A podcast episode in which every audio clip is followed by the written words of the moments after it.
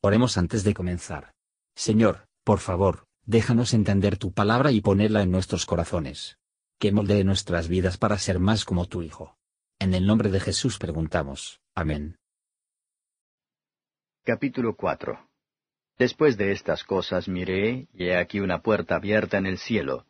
Y la primera voz que oí era como de trompeta que hablaba conmigo diciendo, Sube acá, y yo te mostraré las cosas que han de ser después de estas.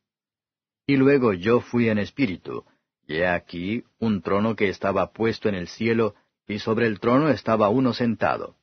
Y el que estaba sentado era al parecer semejante a una piedra de jaspe y de sardio, y un arco celeste había alrededor del trono, semejante en el aspecto a la esmeralda. Y alrededor del trono había veinticuatro sillas, y vi sobre las sillas veinticuatro ancianos sentados, vestidos de ropas blancas, y tenían sobre sus cabezas coronas de oro. Y del trono salían relámpagos y truenos y voces, y siete lámparas de fuego estaban ardiendo delante del trono, las cuales son los siete espíritus de Dios. Y delante del trono había como un mar de vidrio semejante al cristal, y en medio del trono y alrededor del trono, cuatro animales llenos de ojos delante y detrás. Y el primer animal era semejante a un león, y el segundo animal semejante a un becerro, y el tercer animal tenía la cara como de hombre, y el cuarto animal semejante a un águila volando. Y los cuatro animales tenían cada uno por sí seis alas alrededor, y de dentro estaban llenos de ojos, y no tenían reposo día ni noche diciendo, Santo, Santo, Santo el Señor Dios Todopoderoso, que era y que es y que ha de venir.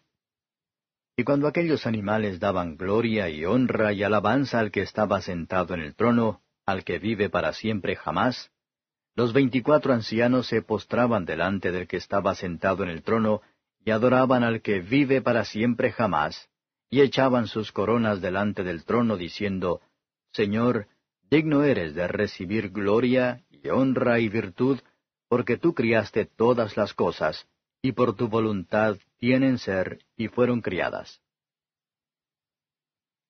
Comentario de Mateo Henry Apocalipsis capítulo 4. Versos 1 a 8.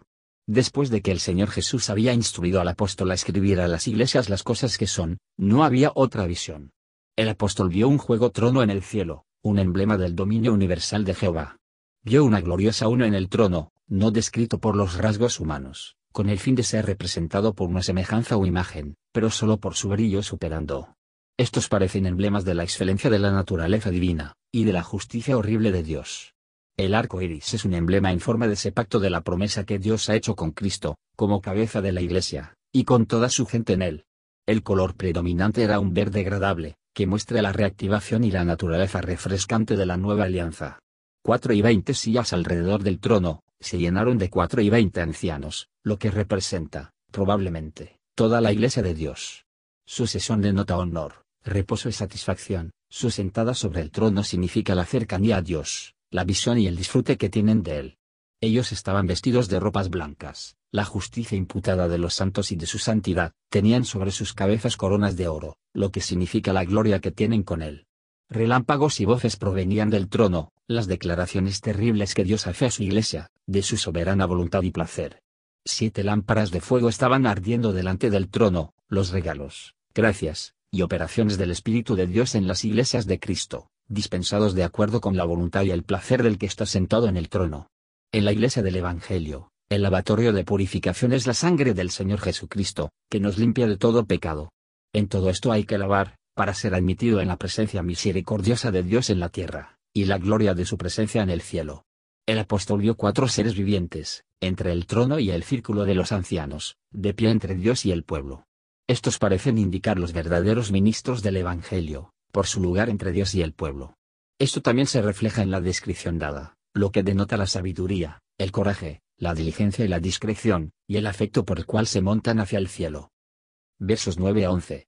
Todos los verdaderos creyentes totalmente atribuyen su redención y conversión, sus privilegios presentes y futuras esperanzas, al Dios eterno y santísimo.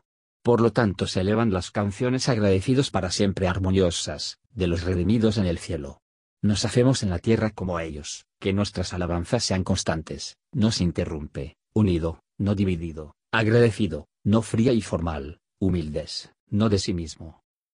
Gracias por escuchar y si te gustó esto, suscríbete y considera darle me gusta a mi página de Facebook y únete a mi grupo Jesús Answers Prayer.